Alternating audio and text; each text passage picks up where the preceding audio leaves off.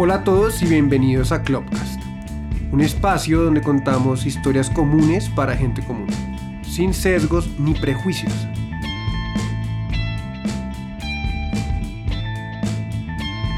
Mi nombre es Michael Klopatowski y seré su host en esos relatos cotidianos. Así que le invito a que se destape una pola o se tome un buen vino y se parche con nosotros.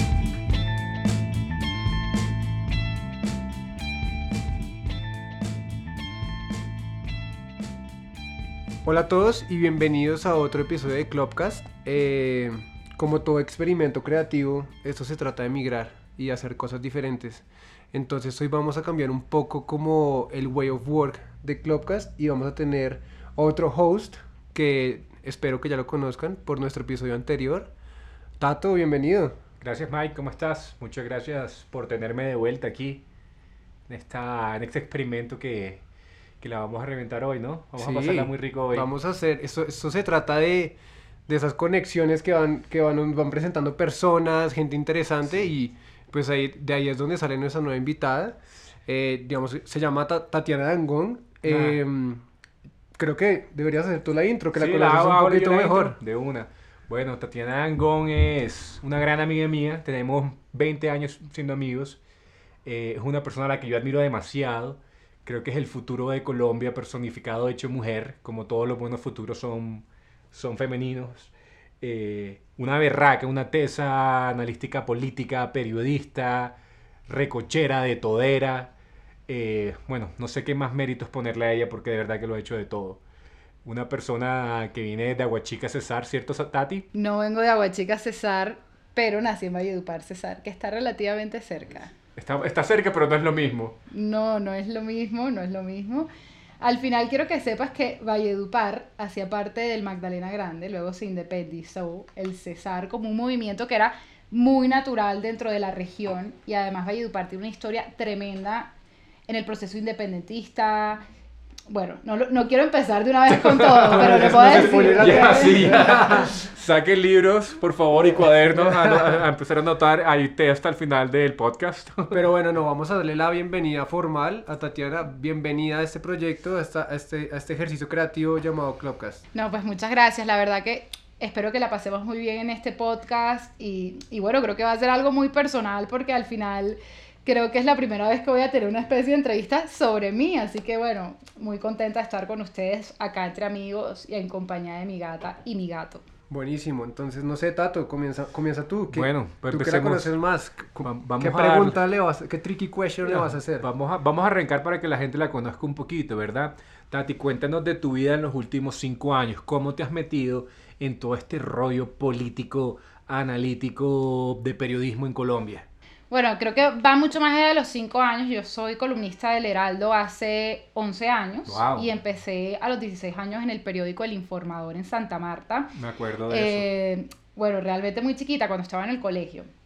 Y siempre tuve una columna de opinión política, cosa que realmente para mí fue muy natural porque era un tema que me interesaba desde que yo tengo uso de razón. Es decir, yo crecí en una vida donde los domingos leía el periódico, me leía una columna de Marisabel Rueda y empezaba a hacerle comentarios a mi papá a los, y a mi mamá a los 6, 7 años. Entonces para mí fue muy natural empezar escribiendo.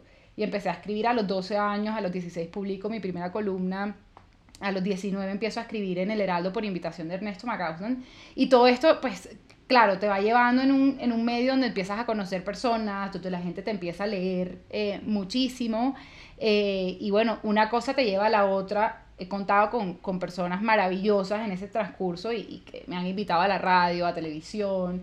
Eh, pero principalmente creo que ha sido algo muy eh, orgánico, ¿saben? Al final ha sido muy orgánico porque ha sido dar una opinión muy genuina muy independiente. Yo nunca he estado en ningún partido, ni, ni, he sido de las personas que hace proselitismo político, sino que he tratado de mantener mi opinión muy independiente y, y, más allá de lo que la gente está repitiendo y está diciendo todo el tiempo. Entonces, yo, yo diría que cómo empieza esto, como algo que es muy natural en mí, que es expresar mi opinión. Yo me considero una persona que tiene una opinión para casi todo. Entonces, y principalmente para los temas políticos, y, bueno, empecé a escribir, Eh, y una cosa me lleva a la otra y ahí ha habido también muchas personas interesantes que conocí en el camino y que me abrieron puertas en la radio, en televisión, en, en, en diferentes medios y amigos sobre todo que, que han sido firmes hasta, hasta ahora y hasta el final seguro será eh, con lo que yo escribo y lo que pienso. Eh, bueno, como, como, bien saben en Clubcast eh, hablamos de un montón de temas y sin sesgos ni prejuicios, pero me parece interesante que nos cuentes hoy en día cómo se hace o, cómo lo manejas para eh, vivir y hablar de un tema tan difícil como la política en un país como Colombia, donde tomar un bando del otro siempre va a siempre va a estar eh, tildado como algo negativo o cualquier comentario puede ser tomado como algo peyorativo. Cuéntanos un poco eso. Sí, tienes toda la razón. Yo creo que además hay un tema ahora que todo tiene que ser políticamente correcto y es difícil hablar a veces dentro de esos términos porque hay cosas con las que uno crece incluso se empieza a cuestionar a partir de lo que políticamente de lo que es políticamente correcto y de lo que van a ver bien o mal. Al final, algo muy interesante que me pasó hace poco fue que un periodista me escribió y me dijo, estamos buscando una persona que sea de centro, que no sea de izquierda y que no sea de derecha. Queremos una persona de centro, por favor, puedes venir a este panel. Y yo dije, claro que sí. Y curiosamente eh, me pareció interesante que no haya sido yo quien lo haya dicho, sino un tercero que haya pensado que yo soy una mujer de centro. Y yo, más que identificarme dentro de las diferentes líneas políticas, lo que siempre he querido es eh, dar una percepción genuina pero informada de lo que hay y tal vez en la medida de lo posible objetiva. Lo que vemos es una serie de apasionamientos y si se meten a las redes sociales, todas las personas toman una postura muy, muy radical y a veces es impopular tomar posturas medias.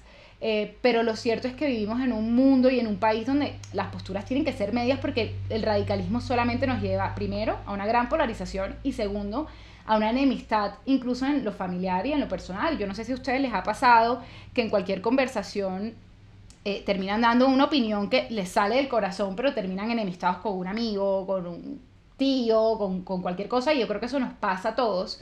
Y en mi caso, yo lo, yo lo he entendido más como analizar la política no solamente es tomar una postura desde los bandos que ya existen, sino entender cómo funciona el mundo, cómo funciona el país y cómo debería, que eso es al final lo que yo quiero es entender y transmitir a la gente que no tienen por qué tomar una postura desde cada uno de los bandos, sino qué es lo que ustedes realmente sienten y por qué no pueden llegar a puntos medios para conciliar en un país que necesita tanta reconciliación, que necesita tanto perdón y que además necesita un, un punto importante que es el desarrollo en Colombia.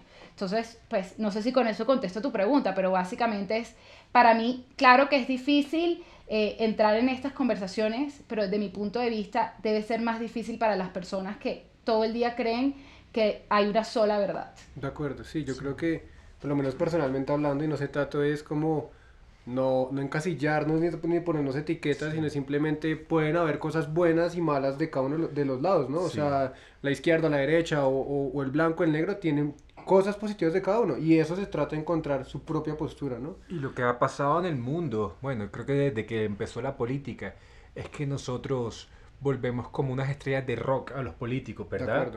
Eh, a nosotros se nos olvida que los políticos son servidores públicos, ¿verdad? Que tienen que hacer su trabajo y es lo único importante de eso, ¿verdad? La gente todavía eh, en Colombia es re fan de Uribe Vélez, ¿verdad? Que bueno, hace cuántos años ha pasado eso. Creo que tenemos que entender que son cargos que empiezan y terminan y que lo importante es que el, el país siga, siga adelante.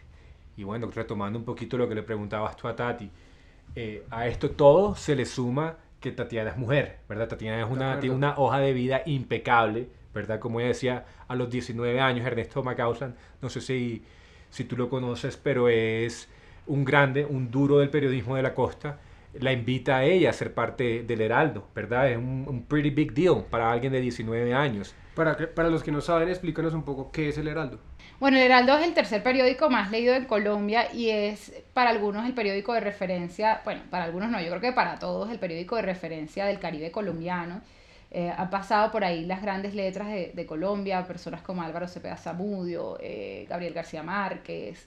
Eh, para las personas más contemporáneas, Roberto Pombo, que es el exdirector del Tiempo, empezó en el Heraldo realmente como, creo que como reportero, y, ha estado, y han estado también personas como Gustavo Bell, que son personas que en el imaginario de la literatura, y además que ahí hay una, una, cosa muy interesante porque la literatura en Colombia y el periodismo siempre han estado muy de la mano y el Heraldo ha sabido transmitir esa, esa idea. Y para mí, un poco ahí alargando la pregunta, yo me moría por escribir en el Heraldo. O sea, realmente yo me moría por escribir en el Heraldo y yo le mandé un correo a Ernesto Macahon como, estas son mis columnas. Eh, y un buen día, yo me acuerdo que un exnovio me dice, Tatiana, te acaba de llegar un correo de un tal Ernesto Mac no sé qué. Y yo como, tú no sabes quién es Ernesto McCausland. Y cuando yo llego me dice, mira, eh, abro el correo y encuentro, Tatiana, ¿quieres venir a Barranquilla? Me gustaría entrevistarte, leí tus columnas y quisiera que, que vinieras para ver si puedes escribir en el Heraldo. Y veo, no, lo de la entrevista fue maravilloso, yo me moría por él porque además Ernesto McCausland eh, era y, y, sigue siendo para, para para el Caribe un referente cultural muy importante, es uno de los mejores periodistas que ha tenido el país, pero además sus crónicas, sus entrevistas. Yo creo que en el mundo más popular lo conocen por lo de la entrevista que le hizo a Diomedes de no sé Ernesto, no sé, no, sé si lo, han, visto, pero Ernesto además era una persona con un bagaje cultural sorprendente y la idea de poder conocerlo nada más, una maravilla y, y bueno, Ernesto eh, antes de fallecer fue un gran padrino para mí, excepcional, pero excepcional. Y que, creo que me formó mucho como, como columnista, ¿no? Y tenía una idea y una cuestión que lo primero que me dijo es, mira, yo sé que tú tienes muchos amigos que están en la política, pero lo primero que tú tienes que hacer es desprenderte de toda esa gente y saber que lo tuyo es mucho más profesional que más allá de las amistades que puedas tener. Y eso hasta el día de hoy lo llevo conmigo. Buenísimo. A mí me parece interesante y, y, y retomo un poco tu respuesta anterior eh, desgraciadamente, bueno, desgraciado afortunadamente, casi todas las personas que, que nombraste eh, eh, en los que habían pasado por el Ardo eran, eran, eran hombres, ¿no? Sí. Entonces, ¿cómo es, desgraciadamente también, vivir en un país tan machista y entrar como a, a, este periódico como una, como una columnista y con, con, como llamada precisamente por él? En, y más en esos años que éramos más machistas. Sí, y además tú de 19 años. Exacto, además. Es como, mira, esta niñita de 19 años Exacto. viene acá. ¿Cómo fue ese, ese, primer impacto tuyo con, como con esa realidad? Bueno, yo lo primero que quiero decir es, yo me considero una feminista. Eh, y lo digo porque siento mucho orgullo de, de, de, de, poder decirlo y de poder entender cómo es este proceso de crecimiento también y de transformación dentro de lo cultural. Y al final, lo más bacano y lo más interesante de esto es entender los diferentes procesos. El feminismo es algo que que, que, que, que, viene hace muchísimo tiempo, pero en la medida en que uno va creciendo también lo va incorporando en su propia vida. Y en lo profesional y, en las columnas para mí siempre ha sido un reto, porque no solamente ser mujer, es ser mujer joven, es, es que te digan niña cuando realmente eres una profesional con muchos, muchos más créditos que muchos hombres que no les dicen niños. Eh, y esto no me ha pasado solo en la columna, en la radio yo he tenido eh, situaciones muy complejas donde realmente hombres de la política tradicional me han dicho como niña, hable de lo que sabe. Y yo les digo, por favor, pero ¿qué más tengo que saber para dar mi opinión? Que realmente llevo escribiendo más de 11 años una columna y, a, un hombre no le cuestionan eso, no le cuestionan la edad, no le cuestionan ni siquiera la preparación. Y a mí, en cambio, pues me ha tocado sufrir ese escrutinio de, de mirar qué tan estudiada eres, cuántos años tienes, eh, si no tienes ningún defecto por aquí o por allá.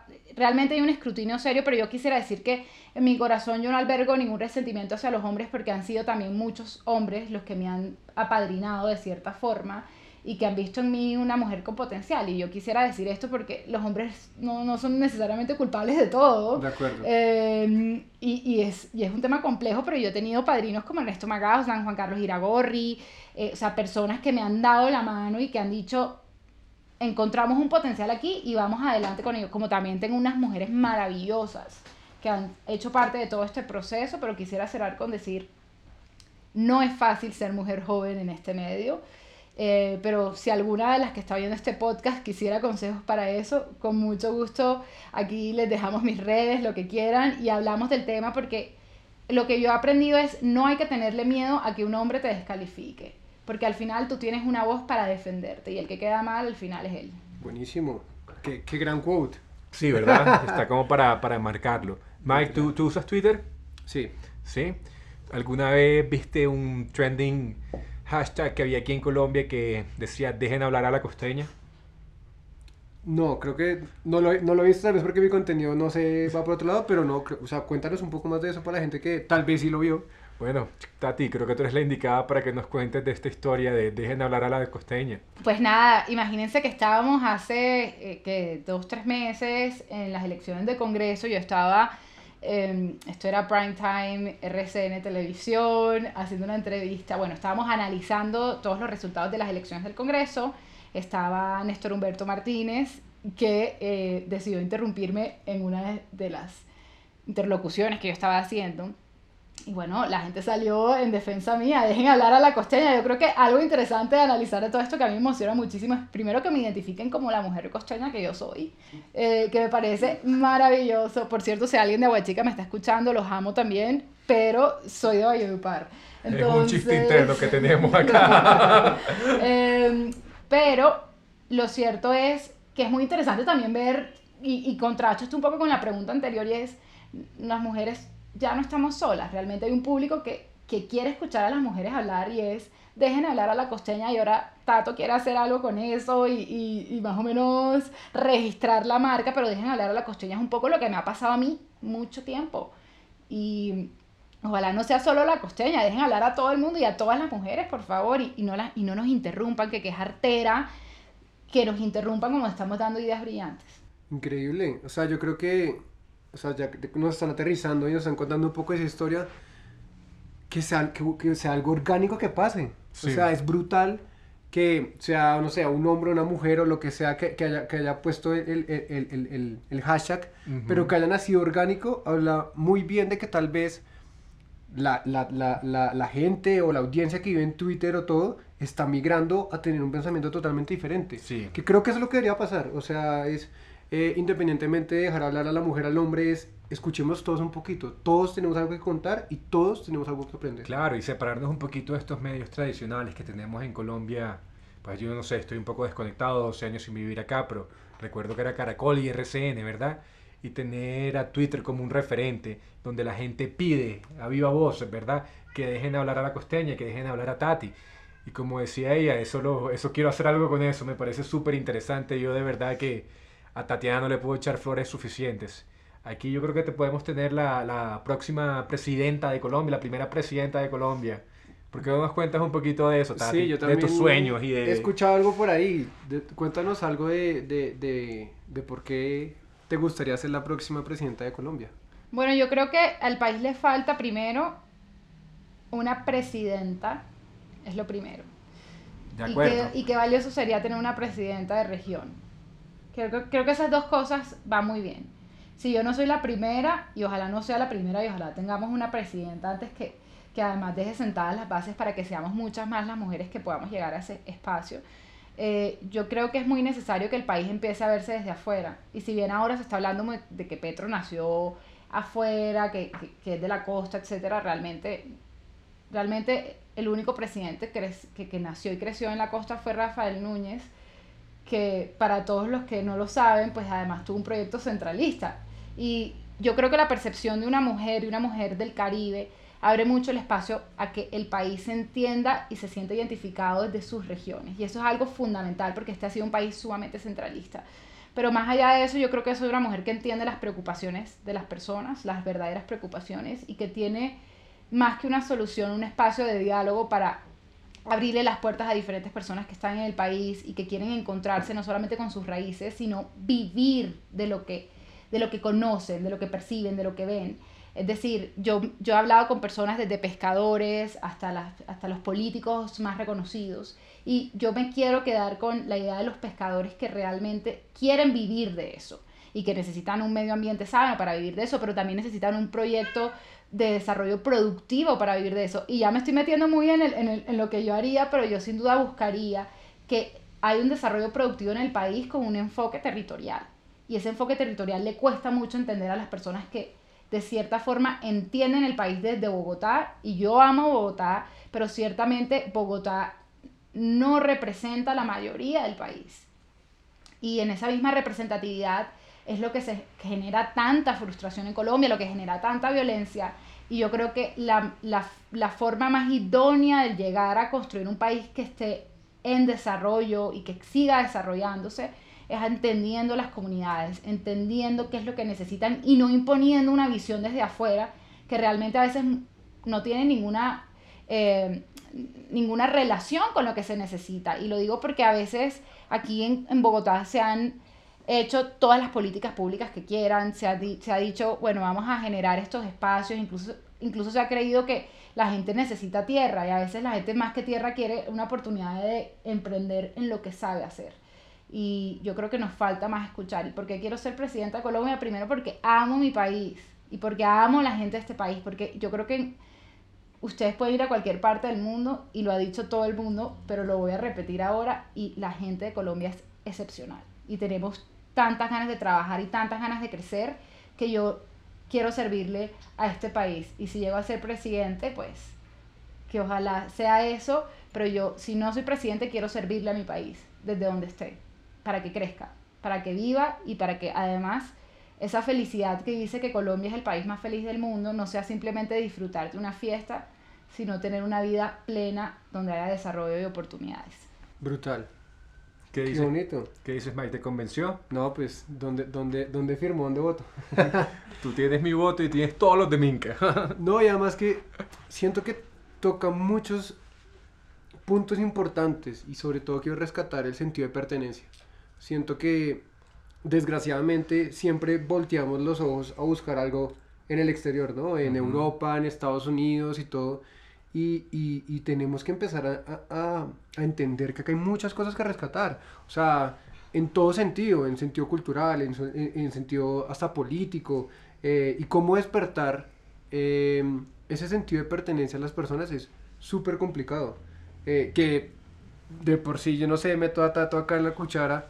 eh, un poco como nos hablabas de esa desconexión que tuviste con el, con el país Sí. y cómo, y cómo pasando un tiempo llegaste y volviste a decir, fue pucha, siempre tuve ese sentimiento guardado en mí, Sí. amo Colombia, se me llenan los ojos de lágrimas cuando veo la Sierra Nevada. Es eso, es, es, es despertar ese sentido de pertenencia, es, es, es valorar lo que tenemos y disfrutarlo sobre todo. Sí, creo que, creo que nosotros estamos acostumbrados un poco a ser como mediocres, ¿no? Creo que en Colombia tenemos una, una- como una costumbre de aplaudir, de aplaudir cosas que no deben ser aplaudidas. Me recuerdo cuando en un mundial al que no fue Colombia, ¿verdad? Y todo el mundo estaba triste, pero nos emocionábamos y nos levantamos tempranos a ver los partidos donde estaba el árbitro este Oscar Julián Ruiz. O sea, que yo me sepa el nombre, el nombre de un árbitro que me parece ilógico, ¿verdad? Nosotros tenemos como tanto potencial y nos damos tan solo duro por la cabeza, ¿verdad? Como es que las cosas siempre van a ser así, ¿verdad? Y creo que necesitamos como despertar un poquito más como la pasión del colombiano de verdad, de querer, de romper paredes, de crecer y, y- y alimentar este monstruo que es Colombia. Por eso yo después de 12 años vuelvo y digo, no, yo quiero que este país cambie, yo quiero, yo quiero eh, eh, meterle a Colombia lo que el mundo me metió a mí. Bueno, eso suena un poco raro, pero... Pero sí, sí, sí. Pero, pero no. I got you, I got you. El mundo no me metió no. Eh, bueno, no, yo, tengo una, una pregunta que, que, que nos, pasan por interno eh, y, me parece muy interesante y es, ¿por qué crees que en, las en algunas zonas que son tan pobres de este país, la gente es tan contenta? Bueno, realmente más de lo que yo creo, ya esto estado muy estudiado, pero voy a decir algo. Em, a veces las personas tienen mucho y sienten unas grandes insatisfacciones porque lo- no se logran conectar con muchas de las cosas. Y el tener definitivamente no te conecta con nada.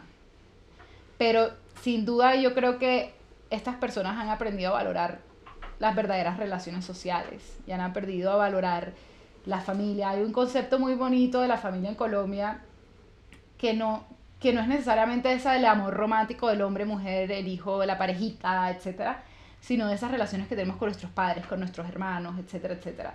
Y yo creo que en esos entornos se valora mucho esas relaciones y eso sin duda te, te llena el corazón. Pero además, quiero decir, paréntesis ñoño, que hay muchos estudios que, que en Colombia muestran que realmente la gente es muy feliz con los momentos, con las experiencias de vida, con los momentos cortos que tiene.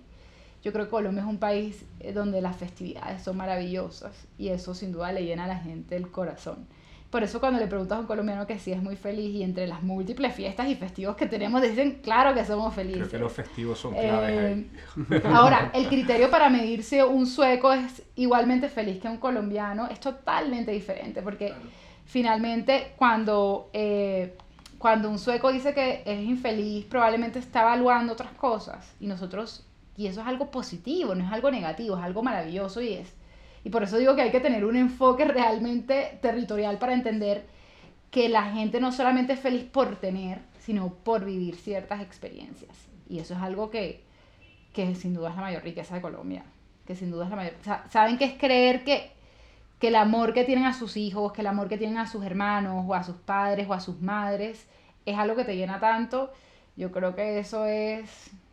Eso no tiene costo.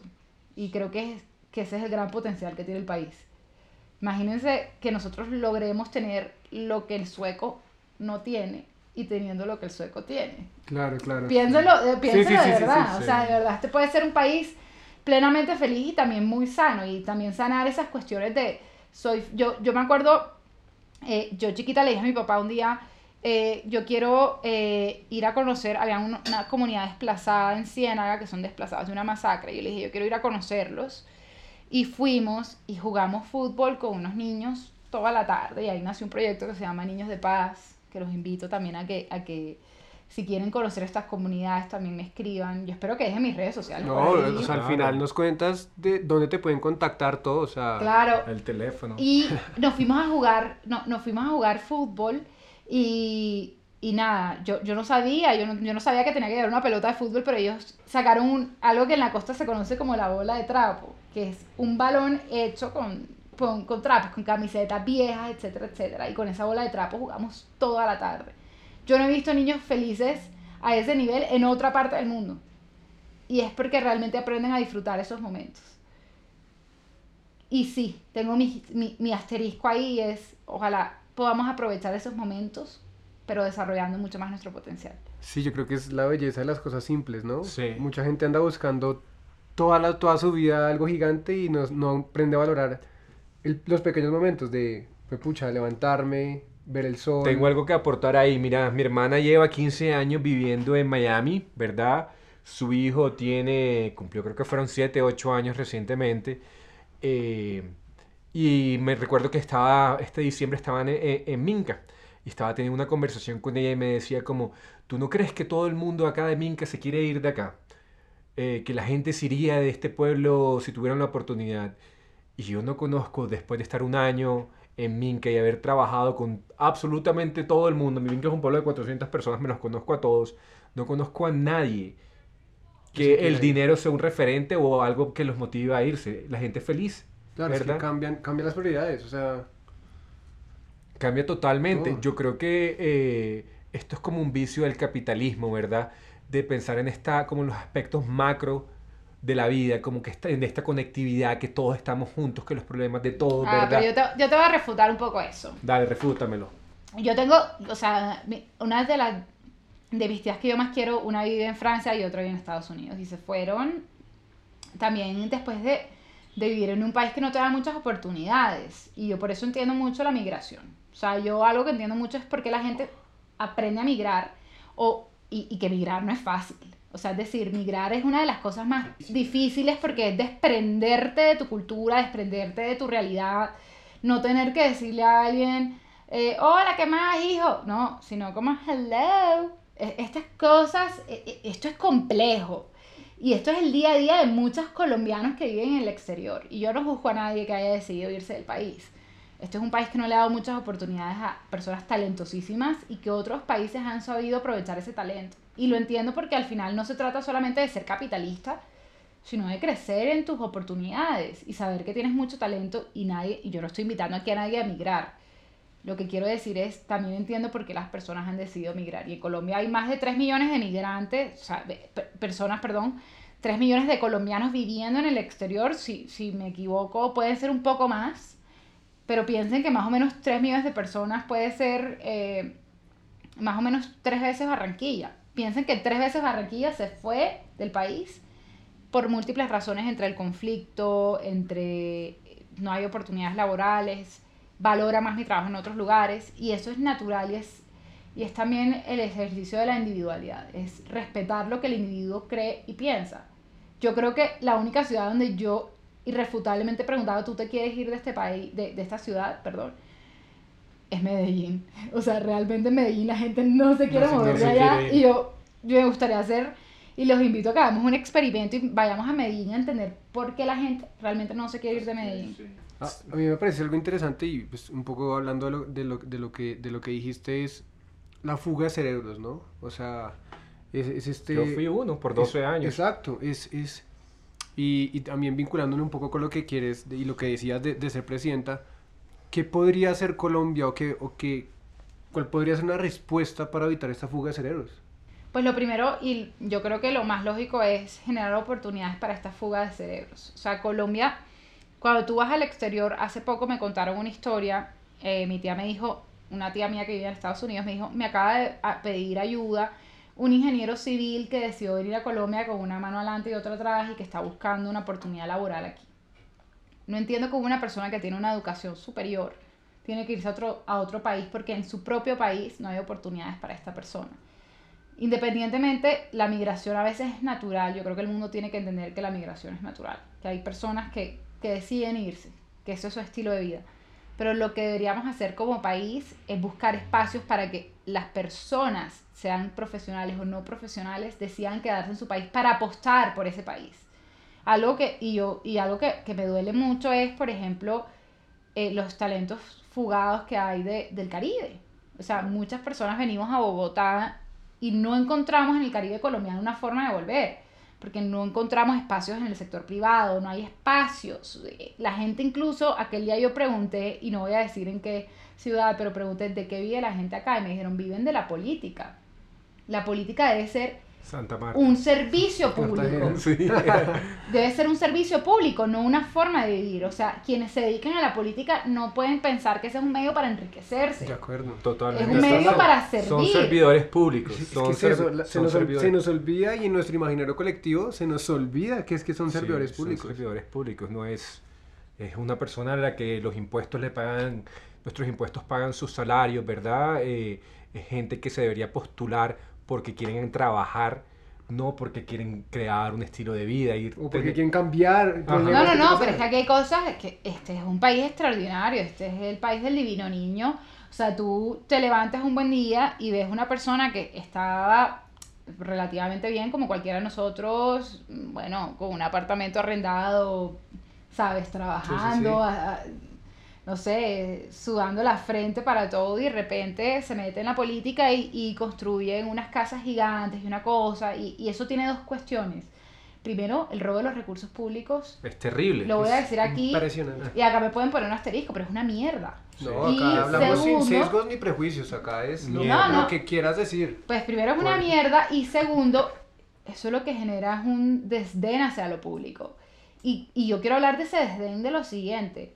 ¿Cuánta gente inteligente, formada hay que podría dedicarse a lo público, pero decide jamás en su vida meterse porque sabe que la rosca es una cosa para muchos casi insuperable? Y porque lo primero que te dicen a ti cuando alguien dice yo quiero ser político, yo quiero, o sea, a mí, to- este es el comentario de todos los días, yo quiero ser presidente, y me decía, pero si tú no eres capaz de negociar con toda esta gente corrupta. Entonces, imagínense no solamente los cerebros fugados o el talento fugado al exterior, sino la cantidad de talento que hay que no ha podido llegar al sector público porque tienen ese temor. Y el segundo temor que la gente tiene es realmente, realmente la gente va a valorar lo que yo hago y todo y, y, y- es como una especie de círculo vicioso de nadie le cree a nadie, pero hay unas razones fundadas para no creer. Totalmente Pucha, de y es acuerdo. que es también, o sea, yo pues obviamente no conozco mucho de la política de la costa, pero eh, lo- de lo que tengo eh, en mi imaginario es, es- so- son familias de políticos. Sí. O sea, ni siquiera es porque les guste o no, sino es porque, ah, porque, Porque viene de esta sí, familia, entonces tiene que ser político Sí, y porque hay cosas sí. por ahí detrás, ¿no? Le, le- le contaba a, a mi novia en estos días eh, que hay ciertos apellidos en Santa Marta que fueron políticos por muchísimos años eh, y son apellidos que están totalmente eh. Marca- quemadísimos en la costa, ¿verdad? Nadie quiere volver a escuchar ese apellido, ¿verdad? Porque fue eh, gente que estuvo en poder por 80, 90, 100 años, ¿verdad? ¿Cuántas generaciones, ¿verdad? ¿Cuántos políticos distintos? Y, y no hicieron nada. Y en la costa lo que pasa, uno viene al interior de Colombia eh, y uno ve eh, la inversión de los impuestos en las infraestructuras, ¿verdad? En la costa eso no se ve. Y ahí pasa una cosa que no sé si ustedes han escuchado de la teoría de la ventana rota. Para los que no lo han escuchado, Ajá. de- desarrollamos un un poquito. Eh, es una teoría de, de sociología que dice que en un barrio eh, que tienen ventanas rotas, eh, el crimen, eh, el crimen y el- la contribución de los, de los habitantes a seguir destruyendo el barrio es mucho más grande. Esto fue una política que adoptó eh, Rudy Giuliani en los 90 en, en Nueva York de arreglar todas las ventanas rotas, todas las cosas, to- toda la parte de infraestructura que estuviera mala de la ciudad de New York para que la gente eh, dejara de, de- de contaminar y destruir, ¿verdad? Si tú sales a la calle y ves papeles en el piso, tú vas a tirar el papel Claro. en el piso, ¿verdad? Si tú estás en un barrio donde están, tienes ventanas rotas, puertas con grafiteadas, ¿verdad? Es, es mucho más posible de que exista eh, eh, crimen y que exista eh, eh, este aspecto negativo. Entonces nosotros nos quedamos en la costa sin inversión a, a- a reparar infraestructura. Las cosas están Yo, yo terribles. igual quiero hacer un comentario sobre lo que tú dices, dos cosas. En la costa hay una especie de política heredada, que a veces es buena y a veces es mala. A veces es buena porque hay personas que desarrollan desde pequeños su compromiso con lo público. Y a veces hay personas que, que a muchos consideran outsiders que llegan a la política con el objetivo de simplemente generar una riqueza. ¿Qué es lo malo de las personas que a veces lo heredan? Que vienen con unas malas mañas históricas tremendas. Y que es lo bueno que a veces entienden que lo público tiene un valor superior. Eso es la excepción. Pero hace poco, justo, y no voy a revelar su nombre, pero hace poco en una de esas fiestas sociales se me acercó uno de esos políticos heredados, ta, ta, ta, y me dijo, es que el problema de la costa es que la gente del Santa Marta no se conoce con la gente de Ciénaga y es que hay gente bien en todos los pueblos. Yo dije, por Dios, realmente ese es el problema. Sí. Y esto es una persona que ocupaba un cargo público de un altísimo nivel, ¿no? Y yo decía, realmente este, este está lejos de ser el problema. Ese es un problema para ti que si no conoces a alguien de, La rosca. de, de fundación y Sí. me dijo que no, que la gente bien no se conoce y yo decía, realmente hay un tema de, de- hay una necesidad y no solamente es del Caribe, es de las regiones de empezar a cultivar verdaderos líderes y empezar a apoyar verdaderos líderes y para eso se necesita también en que la gente empiece a apostarle a las regiones, la gente que se prepara, que, que realmente tiene un enfoque social y que tiene un enfoque territorial. Y bueno, yo he tenido que escuchar cosas espantosas y entre esos que la gente, que, que el problema de la región era que la gente no se conocía. Yo decía, mira, sabes que el último, que ti- el último problema que, ti- que me pareció además, perdón, paréntesis, demasiado ridículo que me haya dicho eso en un contexto en el que yo decía, pero si yo soy analista política, ¿por qué no me vienes con una idea un poco más sofisticada? Claro.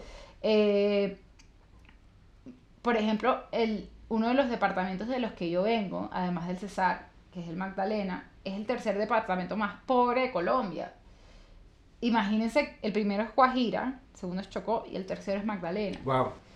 Y, y Tato, el Cesar no está dentro de esos primeros cinco, por cierto. Entonces, todo esto para decirles que el Magdalena, que es un departamento que además que yo tengo un apego muy importante por mi historia familiar y que crecí y viví allá, es uno de los departamentos más pobres con uno y a su vez es uno de los departamentos con mayor riqueza natural. Estamos hablando que es la Sierra Nevada, el Tayrona, la Ciénaga Grande, o sea que es una maravilla y que a la vez es el más pobre y que al final sus líderes terminan diciendo que hay que conocerse en un club para resolver los problemas. Claro.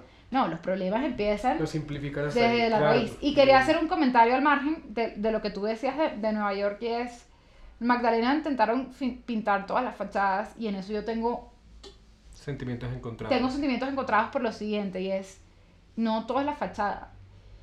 Cuando tú ves un niño que está pasando hambre, que tiene un pico gigante y que tiene una fachada bien pintada, pero a ese niño no le dan alimentación, A mí no me importa la No, fachada. Una, cosa es mascarar el problema, como acuerdo. cuando vino el rey de, de España a Colombia y le pusieron la, la muralla para que no pudiera ver los barrios pobres en Cartagena, ¿verdad? Y construyeron un muro, pusieron una cerca para que él no pudiera ver eso. Es como, ok, no está pasando. Sí. Es un poco distinto, creo que sí, totalmente. No, claro, que, que no es como comparar Nueva York como, como con lo que pasa en el Magdalena, pero claro, una, una deci- un decidido gobernador o una decidida gobernadora decidieron pintar todas las casas que se vieran muy bonitas, etcétera, etcétera. Pintoresco.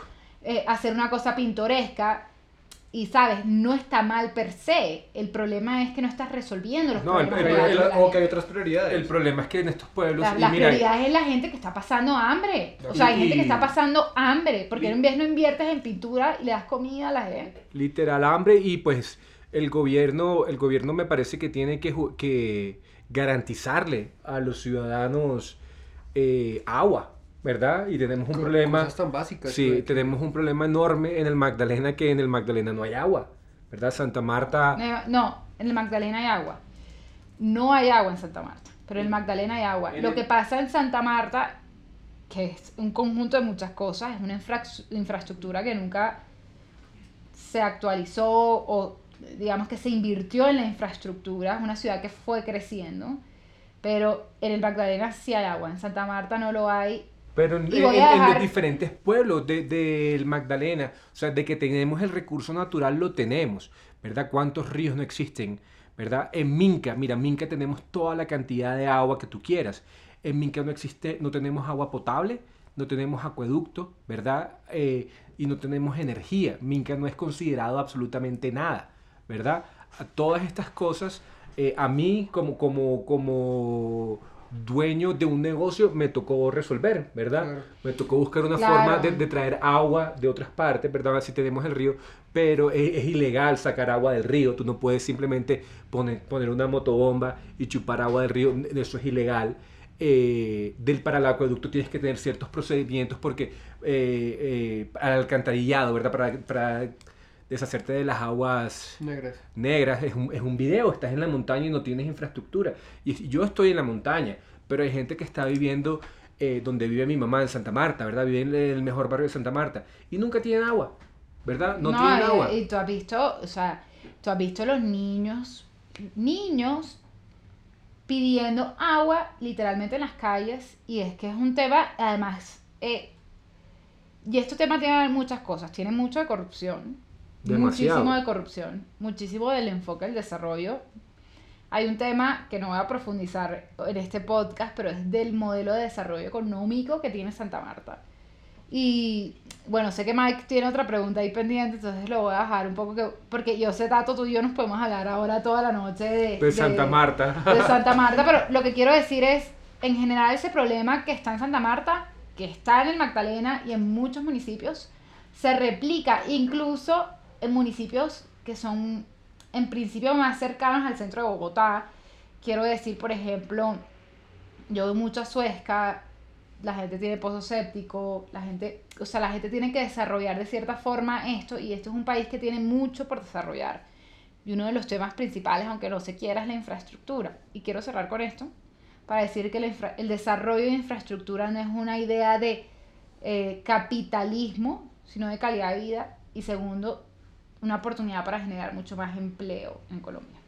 Y bueno, no, pues para no quedarnos en una sola pregunta Ajá. e ir como también eh, hablando un poco de, de la vida de Tati y, y, y enmarcados en esto que son historias entre amigos, es cuéntanos un poco de ese proyecto que tú tienes que es eh, Leer School. Bueno, esto, a ver, yo crecí, yo me acuerdo que Tato además, que es muy amigo mío, me regalaba libros y yo soy una persona que yo creo que leer te hace muy bien, o sea, que te hace demasiado bien y que te enriquece muchísimo. Y me encontré con unas amigas que creen lo mismo y que ahora son mis socias y creamos un proyecto para innovar la forma en la que la gente lee. Y es que nos dimos cuenta que leer para muchos es insatisfactorio, para muchos no es algo divertido. Y es una percepción que tenemos desde que vamos al colegio y nos ponen a leer cuestiones como el Lazarillo de Tormes. O sea, como no todo el mundo tiene que leer el Lazarillo de Tormes, no todo el mundo le gusta leer la literatura clásica, ni la literatura española, no. Entonces, desde esa percepción empezamos a crear Leer School, con un concepto muy básico, pero desde una percepción social muy amplia, que es la gente tiene que leer algo que le guste y que lo llene. Y Leer School, los invito a, a que lo sigan, que es arroba cuando leer school, es un proyecto que nace con la intención de que las personas se identifiquen con los libros como se identifican viendo una película, como algo que los hace feliz, no como algo que te hace más sabio necesariamente, pero como algo que te hace bien. Porque la diversión es algo positivo para tu vida. Así como hablábamos ahorita de cómo la gente es demasiado feliz con ciertas cosas, leer te hace muy feliz.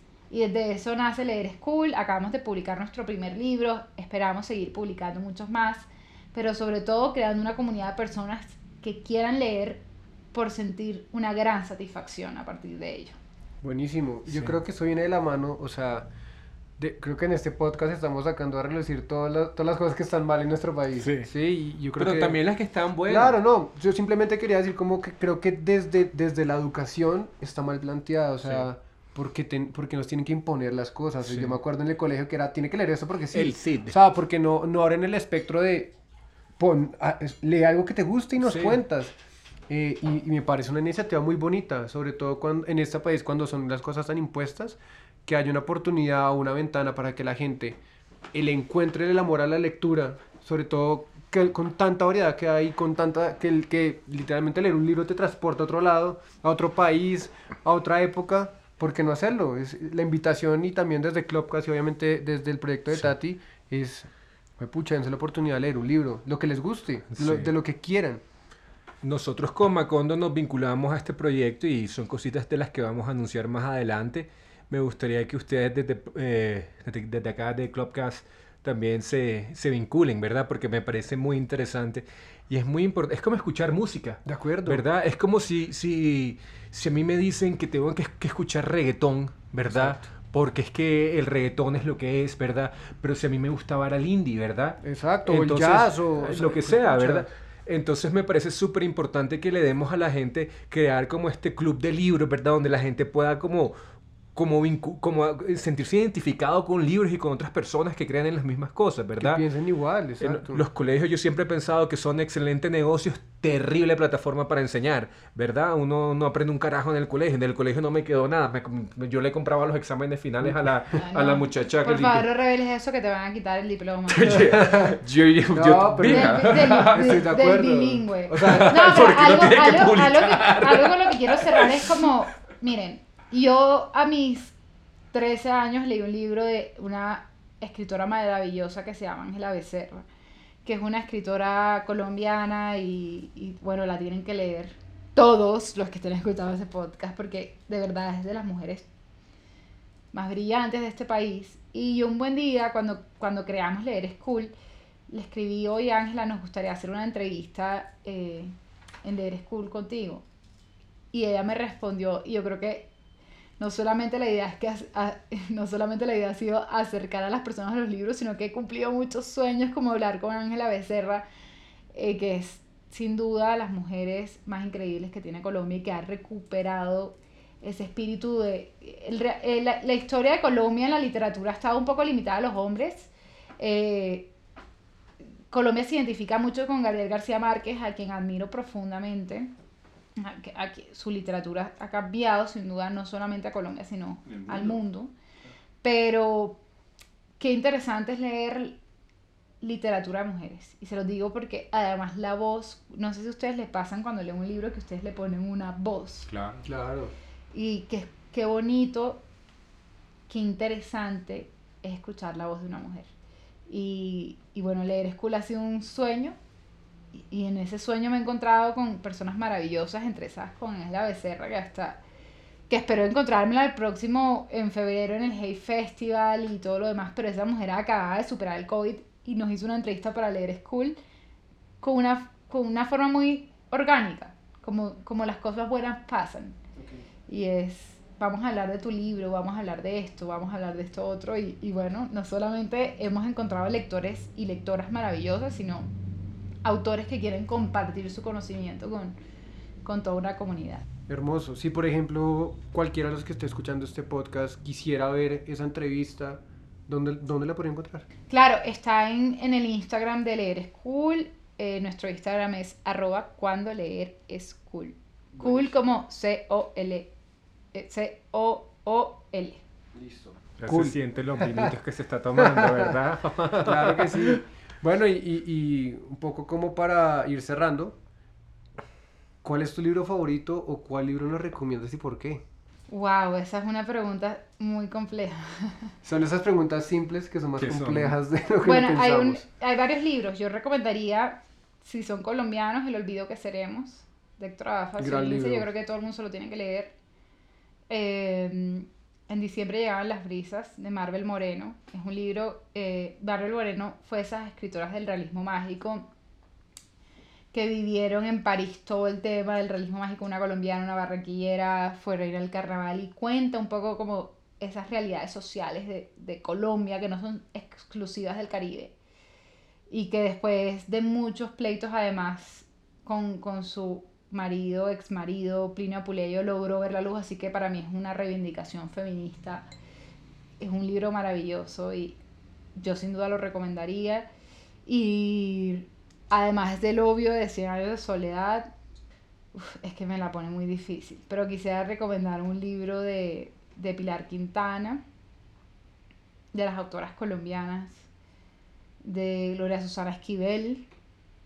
Y, y en general creo que hay un gran movimiento y hay una gran mujer colombiana que espero que todas las mujeres y hombres que escuchen este podcast cierren con esto y es Las mujeres que luchan se encuentran de Catalina Ruiz Navarro, eh, que es un, un libro que cuenta cómo, cómo las latinoamericanas hemos luchado mucho por nuestros derechos y cuenta todos esos relatos del feminismo latinoamericano me encantaría recomendar y, y bueno, si quieren seguir a Catalina también le voy a hacer su promoción porque Catalina es la líder feminista más grande de Latinoamérica, es una barranquillera impresionante, es una de mis grandes mentoras. Y su Instagram y su Twitter y todo es Catalina por Dios. Y toda la gente que quiera empezar a explorar de feminismo debería empezar por Catalina por Dios, que es Catalina Ruiz Navarro, columnista del Espectador, eh, escritora y de las grandes activistas que tiene este país. Brutal. Creo Súper. que nos dio... Una tarea larga. sí, literal. Sí. Yo voy a acabar con una pregunta sencilla. No, no acabes con una pregunta, que yo tengo que acabar con una promesa. Ok, entonces Arranca. todavía no va a acabar, pero quiero hacer una última pregunta, por lo menos de mi parte. Eh, y quiero, sé que es una pregunta muy compleja, pero que me la trates de sintetizar lo que más puedas. Eh, y es, ¿qué es el feminismo para ti? El feminismo es la igualdad de derechos entre mujeres, hombres y cualquier pensamiento o cualquier identificación de género que haya. Partiendo de una premisa y es que dentro de todo eso, todos los géneros nos, di- nos identificamos y tenemos realidades diferentes. Hermoso. Súper. Bueno, yo les tengo una mala noticia a todos, ¿verdad? Tatiana se nos va el otro año, Ah, pucha. ¿verdad? Tatiana se nos va a estudiar un ratito Porque tienes que hacer el spoiler. porque porque tie- porque creo quiero cerrar con una Spoiler promesa. alert. Spoiler alert, alert, guys. Se nos va Tatiana por un rato. Quiero que nos haga una promesa ahorita en que se escuche primero acá, ¿verdad? Hermoso, claro ¿Verdad? que sí. Que Tati, quiero que nos prometas que vas a volver a Colombia y que vas a ser la presidenta de Colombia. Mira, no lo tengo ni que prometer. Está en mi sangre y está en mis venas. Yo vuelvo a Colombia, nací para servirle a mi país, para servirle a todos ustedes, que al final del día yo nací y crecí para que todos ustedes se sientan representados por mí. O por lo menos una gran mayoría. Y no te preocupes, que aquí estaré. En el lugar que tenga que estar, en el espacio que tenga que estar, pero sobre todo representando legítimamente a, la pers- a las personas que se sientan identificadas con lo que yo quiero, pienso y quiero escuchar de esas personas. Por eso ella es mi amiga. Por eso va a ser la presidenta. Bueno, Muchas gracias, Tati. Tati, de verdad, gracias por abrirnos este espacio en tu agenda. Sabemos que obviamente haces un montón de cosas. Eh, gracias por lo que nos dijiste, gracias por eh, abrir la puerta a empoderar personas, ¿sí? Más que mujeres, más que hombres, es eh, a empoderar personas. Ahora, recomendándonos tantos buenos libros y esperamos eh, en un tiempo volverte a tener en estos micrófonos Verte y en nos que nos cuentes también. Eh, y que nos cuentes cómo fue todo. Mil y mil gracias. No, a ustedes muchas gracias, las pasé increíble, me siento conmovida, emocionada eh, y nada, a todos ustedes espero que escuchen estas recomendaciones de libros porque realmente es una de las cosas que yo creo que más nos hace crecer. Se le escapa una lágrima mientras dice eso, chicos. Gracias, gracias Mike, gracias Tato, eh, gracias por este espacio, mis gatos ya están eh, casi que sintonizando este podcast, así que nada, felicitaciones por este espacio y qué maravilla. Gracias a ti, Tati. Gracias a ti. Gracias. Nos vemos en el próximo episodio, muchachos.